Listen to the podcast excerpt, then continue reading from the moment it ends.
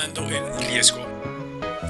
Bien, sean todos bienvenidos a Tomando el Riesgo. Yo soy Herwin Riera y estoy contento de traerles un episodio más esta semana. Eh, hoy estamos hablando con Ma Maciej, o Ma perdón, ¿me lo repites? Ma Sí, es, es Maciek o Maciek. Maciek, Maciek. Con Maciek Kiskap, no sé si se pronuncia así el apellido también. Eso va a ser todo un tema ahorita. Es complicado. Sí, ahorita lo, lo, vamos a conversar. Él es CEO y fundador de Your English Upgrade y vamos a hablar un rato acerca de esta, de esta empresa y todo lo que está haciendo con esto. Y de hecho yo creé Upgrade um, medio año antes de que empezó la pandemia. Y me di cuenta que había una necesidad dentro del contexto empresarial de un tipo de aprendizaje diferente la importancia del proceso y lo destructivo que es dar tanta importancia a los objetivos. Ahora es un proceso de aprendizaje constante y este proceso intento disfrutar tanto como puedo. Que es muy importante gestionar tus expectativas. Es que las expectativas yo creo que nos destrozan muchas veces. Que el significado de la palabra responsabilidad es la habilidad de responder si quieres seguir escuchando esto, quédate hasta el final. Por ahora te invito a que nos califiques en Spotify o Apple Podcast. Spotify debajo del nombre nos dejas una calificación 5 estrellas y en Apple Podcast, además de la calificación, una reseña, pero bien chévere, ¿ok? Bien chévere. Mashek, bienvenido a Tomando el Riesgo. Muchas gracias por tenerme. Chévere. Mashek, yo, yo estoy eh, pronto eh, curioso de cómo aprendiste el español, porque eres polaco, ¿no? sí, soy polaco. Pero yo eh, no he vivido en Polonia desde hace 20 años, más de 20 años. Estaba trabajando, estaba trabajando un poquito en varios países de Europa y mm, hace 10 años conocí a mi mujer. Ah, que es española y me mudé aquí y ahora ya tenemos una familia y te tocó aprender español. Esa, es un poquito mi historia. Sí, sí, sí. Es, la mejor manera, ¿eh? O sea, no, no confiáis demasiado en academias de idiomas porque es, eh, la mejor manera es simplemente vivir con la persona de este país. Muy bien, muy bien. ¿Y ya tienes, tienes hijos ya? Sí, tengo dos. Ah, tengo una, una, niña de tres años y un, un, niño de siete. Ah, muy bien. Ya, ya los regaños tienes que hacerlo en español también. Era necesario aprenderlo. sí, sí, sí. intento hablarles en polaco tanto como puedo. Sí, de hecho, eh, me gusta eso de algunos padres, cómo tratan de tener eh, a sus hijos entre los idiomas nativos y en los que los países que están. He conocido varios y me parece brillante esa, esa mm. idea la verdad. Eh, bueno, hablemos de, tu empresa, Masha. Si quieres me comentas de qué se trata y porque veo que eh, sí, puede ser una de pronto una forma de enseñar eh, inglés, pero tiene ciertas características particulares que me, gustaría escucharla. Hmm. Sí, o sea, yo Upgrade nació porque yo estaba trabajando en varias empresas de mm, enseñanza de idiomas.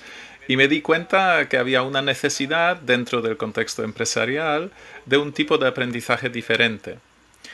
¿Por qué? Porque si vamos a una típica escuela de idiomas y estudiamos su oferta, ah, pues vemos todo lo que ofrecen y realmente es todo. Mm. De inglés general hasta inglés académico, de inglés de negocio, todo tipo de clase, para todas las edades. vamos, es un McDonald's de enseñanza, ¿vale?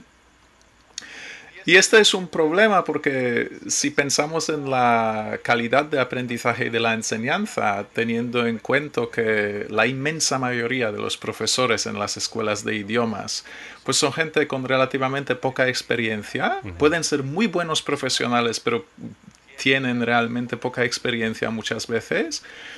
Y las escuelas de idiomas les pagan poco. Mm. Porque claro, si tienes un, un, profe que es muy experimentado, tiene mm, prácticamente puede entrar en cualquier contexto, pues esto también te requiere como una escuela de idiomas, pues mm, hacerle un salario digno. Claro. y esto, por ejemplo, aquí en Barcelona, como un destino tan turístico y, donde la gente quiere venir, hace un cursillo de enseñanza de inglés de cinco semanas intensivo y luego puede venir aquí a enseñar inglés, mm. pues perfecto, me, me parece muy, muy bien. Pero luego esto repercuta en la calidad de esta enseñanza. Claro. Sí, y, entonces, para dar un ejemplo un poquito de lo que estoy hablando, eh, podemos mirar múltiples ejemplos de las escuelas de idiomas aquí en Barcelona, alrededores, que se fueron a pique cuando comenzó la pandemia. Okay. Ah, porque la, la, pandemia nos trajo un reto increíble y era transformar nuestra manera de enseñar el idioma de clases presenciales a clases online. Y en este contexto era un pivoting bestial, era un cambio nunca, jamás ah, visto antes. Sí. Entonces, ¿qué pasó? Pues eh, se veía que muchas academias no podían hacer este cambio y tenían que cerrar el negocio. Y no eran solo academias eh, pequeñas, pero también grandes, mm. como por ejemplo International House. Esto es un nombre, es, es, una marca gigante. Y yo tengo siempre, siempre he tenido muchísimo respeto hacia International mm. House, porque ellos muchas veces marcaban el rumbo. Pero lo que pasó es, tenían que cerrar. Claro.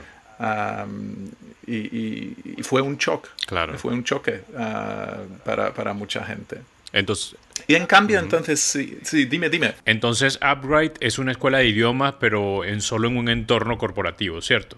Sí, sí. Y en este contexto que estaba contando de la pandemia, de las academias que cerraron, si el servicio es de muy muy buena calidad, con los profesores que tienen mucha experiencia y están satisfechos con su salario, pues es mucho más fácil sobrevivir estos momentos tan duros. Y de hecho yo creé Upgrade medio año antes de que empezó la pandemia. Mm. Ah, tuve mis primeros clientes que estaban muy contentos con las clases y de repente vino el lockdown, el confinamiento y parecía que todos estos clientes se iban a ir. Pero al final no solo no se fueron, pero algunos aumentaron el número de las clases y otros nuevos contrataron a nuestros servicios. Me parece interesante cómo puede, dentro de una, de una empresa puede, puede haber este, esta oportunidad de, negocio. Eh, para ti, ¿cómo es el proceso de llegar y, de comercializar este negocio? Eh, ¿Cómo ha sido para ti? ¿Ha sido de pronto un reto? ¿Cómo lo has logrado? ¿Cuáles han sido las eh, las situaciones más complicadas en esto? E, era duro al inicio porque yo tuve un hijo hace eh, cuatro años, hijo de, de, tres años, y mi mujer estaba embarazada y trabajaba como autónomo en una empresa en entorno farmacéutico, dándoles clases de inglés y haciendo muchas otras cosas. Y un día después de hablar con mi jefe me di cuenta de cuando naciera mi segundo bebé, no podía contar con ninguna otra fuente de ingresos que el ah, dinero estatal para el tema de paternidad, que era muy poco en este momento. Y entonces esto era una situación muy difícil para mí y como ya había tenido esta noción de que existe una, un hueco ah, dentro de la, del, del contexto de, enseñar inglés en empresas, pues decidí crear Upgrade. y, esto fue una de las decisiones más duras de mi vida, porque al inicio yo estaba solo en la empresa y mm, para empezar yo simplemente fui a todas las empresas donde solía enseñar inglés antes, que ya me conocían y básicamente trataba de convencerles que podía ser su profe otra vez, y, pero ahora con, eh, por mi propia cuenta. Y muchos aceptaron la oferta. COVID complicó mucho, muchas mm. de las cosas. Yo, de hecho, antes de COVID era uno de estos profes que si me pidieras clases online, me hubiera sonreído tristemente y te hubiera dado una lista de argumentos por qué la enseñanza presencial era superior a la de online. Mm.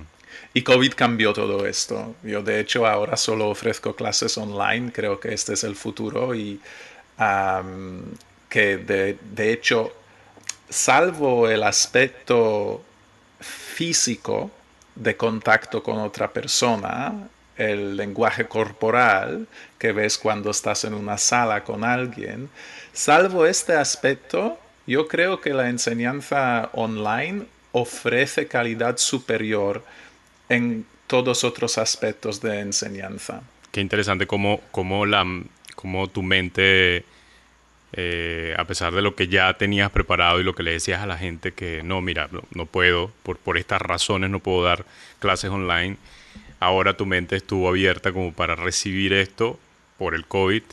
Y, eso es una lección, yo la veo como una lección porque el empresario constantemente eh, debe estar abierto a, lo nuevo y, a veces nos cerramos, nos cerramos muy rápido cuando vienen cosas como por ejemplo el COVID, eh, nos cerramos a, ciertos, a ciertos cambios que puedan venir a la empresa. Sí, y entonces en cuanto a crecimiento fue bastante rápido al inicio, pero luego se estableció, la base de clientes se estableció. Y yo nunca me olvidaré de una experiencia que tuve en un centro de empresas aquí en Barcelona, ah, donde estaba hablando con una persona eh, supuestamente muy experimentada en el mundo de negocios que me estaba diciendo, bueno, ahora tienes que crecer mucho, tienes que crecer rápido y entonces luego vas a tener dinero para emplear, por ejemplo, un asistente personal y esto te va a ayudar mucho y luego a seguir creciendo. Y, tengo que decir que para mí la lección en todo esto fue la opuesta. No, no tienes que crecer, no hay necesidad muchas veces de crecer rápido si lo haces poco a poco y tu base de clientes está establecida y no sacrificas ningún tipo de calidad en los servicios que ofreces, ah, pues yo creo que esto va mucho mejor que crecer a saco porque luego te encuentras en una situación donde no controlas nada. Al menos esto para mí como un empresario pequeño eh, sería una, lección. A veces los, empresarios que, con los que he conversado me dicen que, incluso es mejor comenzar desde tu propio capital porque a veces cuando llegan inversores eh, tú no has aprendido muchas cosas, no tienes noción de, de, algunas de, de, la empresa y puede eso perjudicar más adelante cuando te llega todo ese dinero de repente. Entonces, bien, bien interesante eso. Eh, ¿Ya tienes em, empleados, Machek, en tu empresa? Sí, tengo dos profesores que trabajan conmigo, ah, son autónomos, porque aquí en Barcelona la gente valora mucho eh, la autonomía y especialmente los profesores que tienen mucha experiencia y que pueden añadir mucho valor a la empresa, mm. pues valoran esta libertad de poder mm, tener muchas puertas abiertas. Y esto es un reto, por un lado, porque, mm. claro, como trabajamos solo con profesores que son muy experimentados y pueden básicamente entrar en cualquier contexto y dar feedback en cualquier contexto, esto nos limita en el sentido de que no hay muchos profesores así. Y también repercute en el contexto de crecimiento. No podemos crecer tanto, tanto, tanto, porque entonces uno de los miedos que yo tengo es que si crecemos demasiado, eh, experimentaremos la muerte por éxito. Y esto no lo quiero para nada. ¿Cómo ha sido el el reto porque el tener, eh, o sea, de venir de, venir de una, de ser empleado, de tener una, vida como profesor y luego eh, enrumbarte en una empresa y ahora tener empleados, me imagino que para ti ha sido también un reto el hecho de tener empleados y ahora manejar esto eh, de, de una forma en la que no estabas acostumbrado. Sí, sí, sí, totalmente para mí, si yo no soy una persona muy sociable. Hmm. y para mí la necesidad de aprender, bueno, tengo dos necesidades grandes de aprender mucho ah, y una es marketing, cómo me puedo comunicar de una manera más efectiva con un cliente potencial. Y otra que considero más importante aún es el liderazgo en el sentido de gestionar a la gente gestión de personas, porque esto es muy difícil para mí. Soy poco social ah, y, siempre ha sido un reto gestionar a la gente.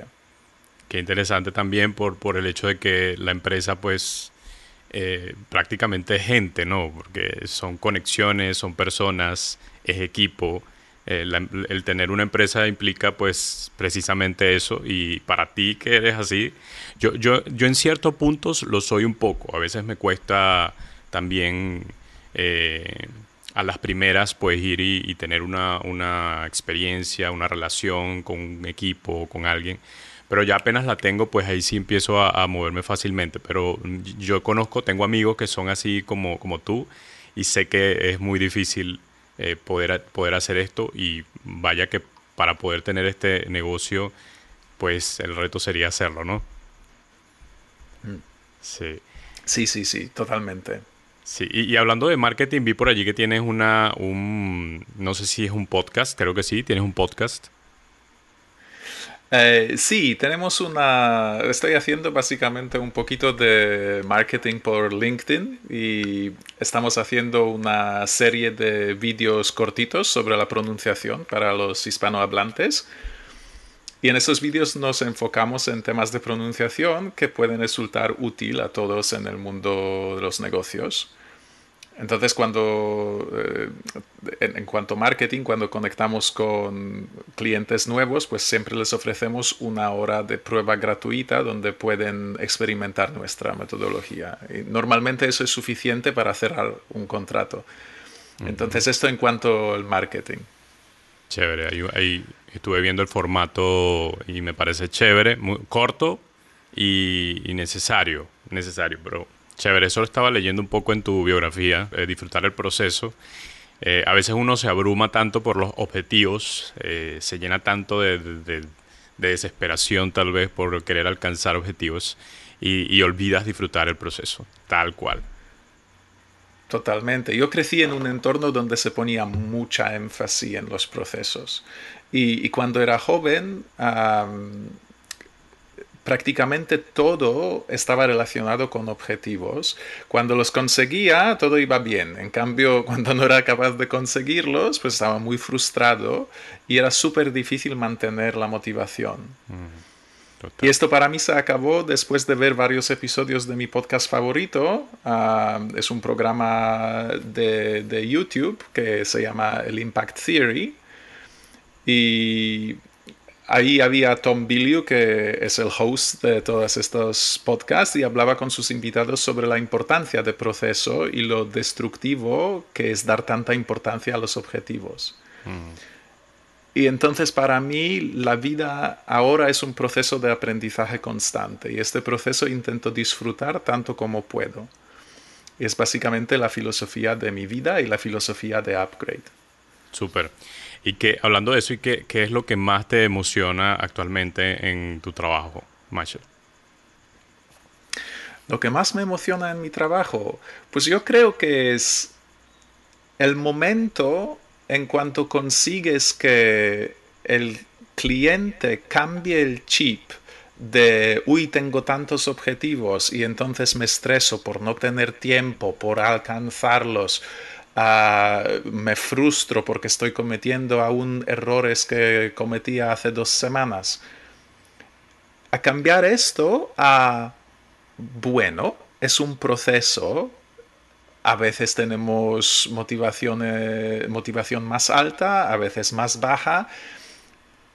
Hay que aceptar que a veces bajamos en, en cuanto a motivación y es un proceso natural y en cuanto lo aceptas y das importancia a esto precisamente, pues los objetivos que tienes las alcanzas poco a poco, pero como no las celebras con un montón de fiesta o, un montón de importancia, simplemente sigues teniendo un nivel de motivación bastante elevado todo el tiempo. Mm.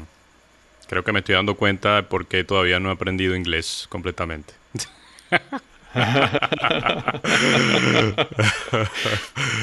Interesante. Sí. Y eso también te, ayuda, me imagino, a aumentar la productividad sin causar tanto agotamiento, ¿no? Es parte del, de tu proceso. Sí, precisamente, porque yo, yo, creo que los objetivos son como una caja fuerte y si te encierras en esta caja estás muy limitado. En cuanto empiezas a disfrutar el proceso, de repente te sientes libre. Y entonces esto es un cambio bestial, porque de repente no te importa que tienes que pasar 5 o 10 minutos más haciendo una cosa. No te importa que eh, tienes que sentarte a las 8 de la tarde o a las 9 de la tarde y escribir un correo, porque para ti es un proceso. Y esto es lo que disfrutas. Genial, muy genial. Eh, Machek, ¿tienes, ¿has tenido en algún momento eh, el síndrome del impostor? ¿Lo tuviste, lo tienes, lo has manejado? ¿Cómo lo manejas? Sí, bueno, yo creo que todos tenemos nuestras identidades, ¿no? Y son identidades diferentes, depende del contexto donde, donde nos encontramos. Para mí fue un descubrimiento este tema de identidades diferentes, porque yo siempre pensaba que era simplemente Machek. Y era el mismo Machek en cuanto trabajo y en cuanto familia. Pero esto no es cierto para nada. Y sí que a veces llegué a pensar que, ¿qué estoy haciendo aquí con esta gente que me está pagando por mis servicios? Y yo eh, soy, entre comillas, el experto, y, pero igual estoy cometiendo errores. Pero es, es, es normal sentir esto, yo creo. Y hay esta frase muy buena que no sé si viene de Amy Cuddy, que hizo una TED sobre esto. pero ella dijo, dijo, fake it till you make it. Hmm. Entonces, intenta convencerte básicamente que estás aportando valor, que lo estás haciendo bien y lo conseguirás. Y es normal tener este tipo de dudas. Sí, sí, la mayoría, la verdad que la, tenemos. Siempre pensamos, pues, de alguna forma en esto. Y algo que siempre he notado es la que lo que nos ayuda mucho es estar rodeado de, primero, de personas que estén en la misma posición que tú, o sea, que estén haciendo empresa, o tal vez algún mentor también. ¿Tienes mentor actualmente, Machet? No, no tengo. Yo no tengo una persona con quien podría hablar de, mi negocio y me gustaría tener una persona así, pero también es difícil encontrar tiempo para esto mi inspiración y conocimiento derivo más de libros ah, y de los podcasts que estoy escuchando online. Sí, los podcasts de verdad que me, gustan mucho por, porque son muy íntimos primero. Es como si estuvieras leyendo un libro y mm, al mismo tiempo son muy específicos, van a lo que van, es el, el tema que quieres escuchar y ya, y eso me ha ayudado muchísimo también en mi proceso de hacer empresa, en mi proceso de proyecto, de ideas. Creo que eso de verdad es muy, muy valioso tenerlo en cuenta. También el estar en LinkedIn, porque allí, si no estás allí, prácticamente eres invisible, ¿no? La verdad. Sí, sí, totalmente de acuerdo. Sí, y, hablando de, tiempo, que lo, colocaste allí en, tu, en una de, del comentario que estabas haciendo, ¿cómo haces para lidiar con esto? Porque la verdad es que a veces... Eh, uno puede sentirse agotado también por, por pensar tanto en que tengo que sacar espacios para, para todo. Incluso tú que eres papá, eh, entonces debe ser mucho más complicado para ti. Es, es, es, complicado, es verdad, yo creo que es complicado para todos, pero todo es cuestión de prioridades, ¿no? Si algo es importante para ti, pues lo consigues y consigues tiempo para hacerlo. Si no es prioridad, pues no tienes tiempo nunca para hacerlo. yo tengo dos prioridades muy grandes en mi vida, mi empresa y mi familia, y tengo que reconocer que no sé en cuál orden. Que a veces, especialmente mi mujer, me recuerda esto, que a ella le gustaría verme más con los niños y, haciendo cosas todos en familia, y a mí me gustaría mucho. Mm. pero también yo tengo un sentimiento de una responsabilidad muy grande hacia mis clientes y pienso que aportando los servicios que aporto, no puedo fallar. Y por supuesto esto no significa que yo voy a mirar mis emails a la medianoche y, a las 4 de la mañana y voy a estar ahí 24/7. Pero sí que significa que a veces si alguien tiene una petición especial, tipo podemos hacer la clase a las 7 de la tarde porque no, no he podido encontrar mi hueco en otro momento, pues normalmente digo que sí, porque considero que no es solo enseñar inglés, es ayudar a las empresas y al cliente a alcanzar sus objetivos. Y para esto yo existo. Entonces, para mí es una responsabilidad Mm, que es prioritaria en este momento. Sí, a veces también creo que podemos tener eh, o buscar constantemente el equilibrio en eso, ¿no? Porque eh, yo siempre digo que, sí, ciertamente es muy importante y somos personas que constantemente estamos pensando en la empresa, en cómo mejorar, en qué hacer mejor para que el, eh, el cliente esté satisfecho. Y, y sí, también perseguir, porque a veces me preguntan, pero ¿cómo haces tú para mantener un equilibrio entre tu vida, la empresa, el trabajo? Pues eso es algo que se busca constantemente porque no nos hemos alcanzado todo, ¿cierto? Sí, estoy muy de acuerdo, estoy muy de acuerdo. Es una lucha constante y yo creo que nunca se acaba. Nunca se acaba. Sí, total. Y creo que el eh, leí en algún momento por allí, creo que en, BBC, en BBC Mundo, que decía, hablaba un, no recuerdo el nombre del empresario, un empresario exitoso que decía que él sufría de ataques de pánico. Sufría constantemente de ataques de pánico y que eh, una vez llegó a su casa después de, de pasar todo un día trabajando y no estaba su esposa ni sus hijos en casa, se habían ido. Y ahí fue donde se dio cuenta que, que no, que, le había dedicado mucho tiempo a la empresa y había olvidado a su familia. Entonces ese es el miedo que muchas veces uno tiene, ¿no? Y por eso hay que buscar constantemente el equilibrio en todo esto. Sí, tota-, totalmente de acuerdo. Yo no creo que estaría personalmente en, en, un peligro de, de, experimentar esta situación, pero sí que trabajo demasiado para mantener un equilibrio bueno entre familia y entre empresa. Total, total. Pero también diría que esto ah, puede cambiar cuando la empresa, la empresa crezca y me libera, por ejemplo, un poquito de enseñar. Porque yo ahora mayoritariamente enseño, hago cosas administrativas. Pero la idea sería, por supuesto, tener más tiempo en familia mm. y el sueño es poder dedicarme menos a la empresa y dedicarme más a la familia. Chévere, eso una buena motivación, un buen objetivo, pero se disfruta el proceso. exacto, exacto.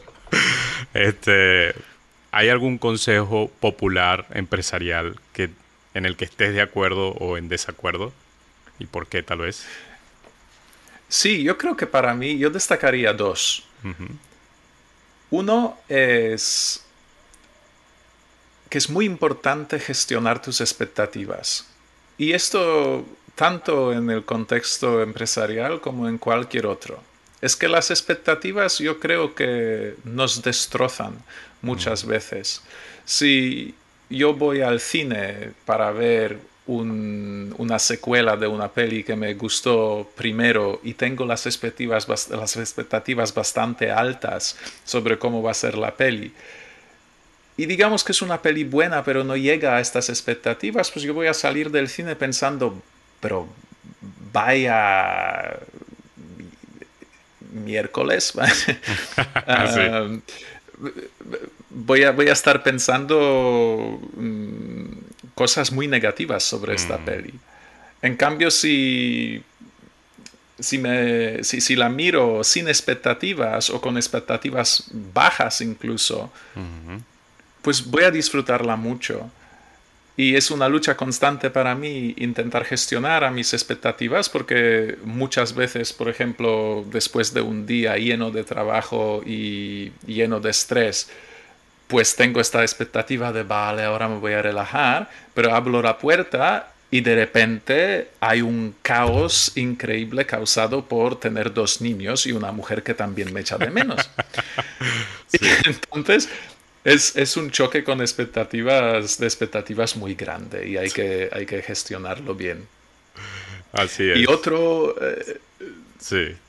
Sí. y otro consejo que, destacaría eh, sería que cualquier cambio que uno hace en cuanto se pueda debería ser reversible.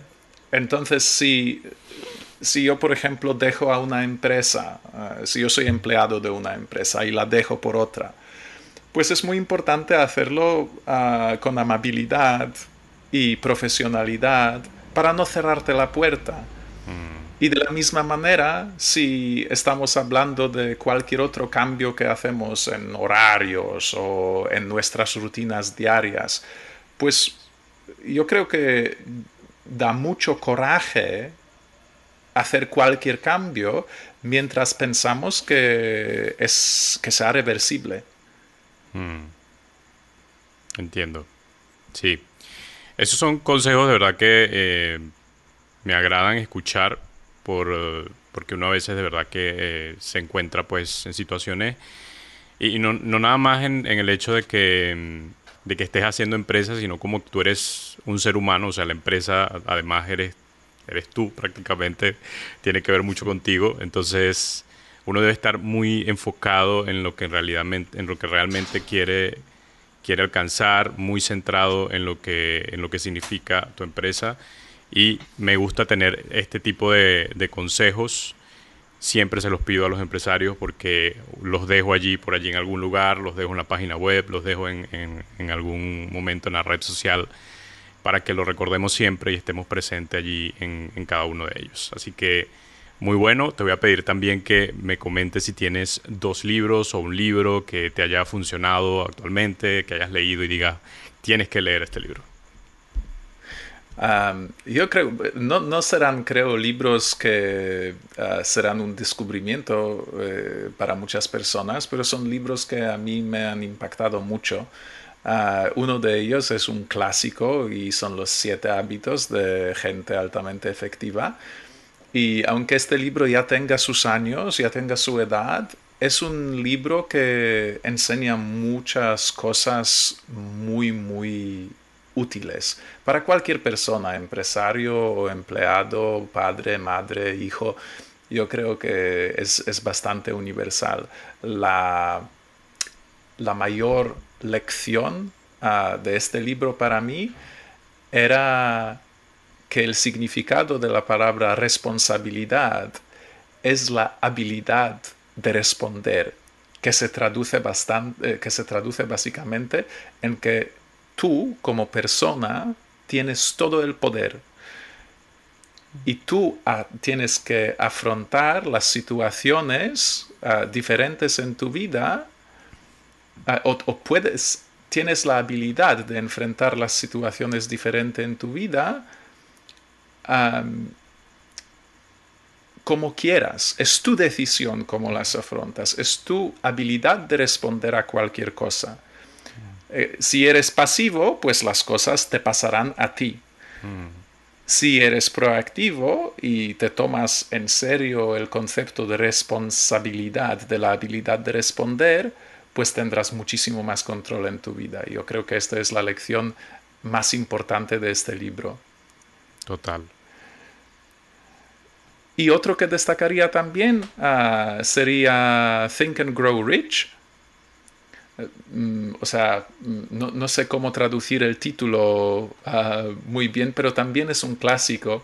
Y este libro enseña básicamente que hay abundancia de dinero, hay abundancia de gente que puede necesitar tus servicios. Solo tienes que creer en lo que estás haciendo, ser consistente y y, hacer cualquier empujón que haga falta hacer para llegar a donde quieres ah, estar en, el en, en, todo este proceso disfrutando mucho el camino.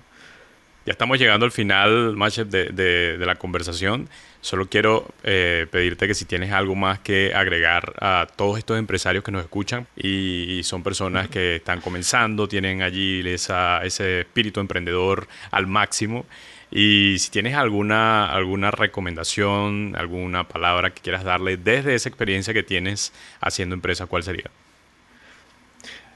Yo creo que una de las cosas que diría en este contexto es que no estás solo. Y, no solo en el contexto de que hay otros emprendedores que están pasando por lo mismo, pero también no te olvides de las personas que son importantes a tu alrededor, de tu familia. Por ejemplo, yo le agradezco infinitamente a mi mujer la paciencia y el amor que ha tenido por mí durante estos 10 años, porque yo sé que no soy una persona fácil, me obsesiono mucho con un tema y voy de una obsesión a otra. Y es muy difícil. Y además, cuando tienes una empresa, cuando yo empecé a Upgrade, era muy difícil porque Upgrade era el único tema que yo podría hablar con mi mujer. Y, yo le agradezco infinitamente este apoyo y este amor que me ha dado y creo que estas personas son muy, muy importantes en estos retos que, estamos aceptando eh, para crear una empresa. Una, una gran frase, nunca, no estás solo. Creo que eso para cualquier emprendedor es valioso porque parte del proceso de, hacer empresa es sentirnos solos, sentir eh, soledad y precisamente porque nos metemos tanto en nuestro proyecto, en nuestras cosas. A veces creemos, he tenido la experiencia de hablar con personas que creen que, han tenido experiencia eh, cuando cuentan sus proyectos y, la gente le dice, pues estás loco. O sea, como eso nada más está en tu mente, pero eso no, creo que ocurra. Y, así se sienten rechazados o, o que su idea no va a funcionar. Y qué importante es tener a alguien, como tú dices, familia, gente que cree en ti, gente que está allí presente para que te escuche, simplemente para que te escuche ya. Sí, ya es mucho. Si escuchan ya es mucho. Luego te pueden decir, estás loco. Pero mientras escuchan y mientras después hablar sobre tus ideas locas, está bien. Perfecto. Bueno, Machek, nada, yo estoy muy agradecido de que hayas compartido eh, lo que vienes haciendo con, tu empresa me parece eh, que es una, un, modelo de negocio interesante, un modelo de negocio que, como te decía, no lo he escuchado mucho por acá y que creo que cuando escuchen el episodio, las personas que están escuchando, viendo, pues puedan ver de pronto inspirarse en, esta idea como todos hacemos, todos hacemos, ¿no? Siempre estamos escuchando nuevas ideas, las adaptamos, hacemos algo eh, distinto a partir de allí, qué sé yo, pero los podcasts funcionan muy bien para esto. Hoy he aprendido eh, algunas cosas interesantes, una de ellas es estar abierto eh, a los cambios, como lo estuviste tú cuando llegó el COVID. la otra es disfrutar el proceso, disfrutar el proceso y no obsesionarse por los objetivos. Esto me pareció brillante y entendí el hecho de por qué no he aprendido inglés. y también, y también eh, eh, esta última parte ¿no? que me parece clave y es que no está solo y que así como nosotros estamos acá conversando, hablando, escuchando eh, y, entendiendo el, entendiéndonos como empresarios, como personas que tenemos visiones de, de emprender, de hacer algo diferente en nuestra vida, pues también seguramente vas a encontrar muchos que pueden hacerlo, tu familia o un amigo o gente que esté a tu alrededor que pueda, en la cual te puedas sentir apoyado y acompañado. Así que esas son algunas lecciones que he aprendido y decirle gracias a, a Mashek por su tiempo. Muchísimas gracias a ti, Gerwin. Herwin. Herwin. Muchísimas gracias a ti, Herwin. Un abrazo, un abrazo. Y hemos llegado al final de este episodio, mi gente querida. Gracias por llegar hasta acá. Bueno, invitarles a que nos sigan en todas las plataformas, Spotify o Apple Podcast. Allí nos pueden calificar y dejar una reseña. Eso es tan importante, mi gente, para nosotros, para el crecimiento que queremos tener con este podcast. Que bueno, eh, de verdad este, sería una gran ayuda si van a Spotify o Apple Podcast, nos califican y nos hacen una reseña allí en Apple Podcast. De verdad sería brutal. También pueden ir a nuestra página web porque estoy entregando un boletín, newsletter cada semana. Lo estaba entregando los sábados, pero ahora voy a empezar a hacerlo los martes eh, por un asunto, asunto de tiempo, agenda, todo lo, que, lo que tiene que ver con cosas internas. Pero está muy chévere porque estoy compartiendo eh, material eh, que tiene que ver con la construcción de empresas. Ahorita estaba compartiendo sobre startups como recursos para levantar tu, tu empresa emergente, pero también hay muchos otros temas que voy a seguir buscando, indagando, investigando y compartiendo. Son recursos, son herramientas que ustedes van a darle clic y van a ser muy útiles para todo lo que están haciendo como empresa. También estamos en YouTube, allí queremos crecer muchísimo también. Estamos eh, tratando de eh, conocer mucho más esta plataforma. Eh, allí nos consigues como tomando el riesgo, le das a la campanita y te suscribes para que estés pendiente de todo lo que subimos. Y por supuesto, invitarte a nuestra página web que ahí están todos los episodios disponibles. www.tomandoelriesgo.com. Allí también va a, estar, va a estar la ventana del newsletter para que te suscribas directamente. Bien, mi gente, gracias por acompañarnos. Yo soy Gerwin Riera y el productor ejecutivo de este podcast es Robert Carpenter. Chao.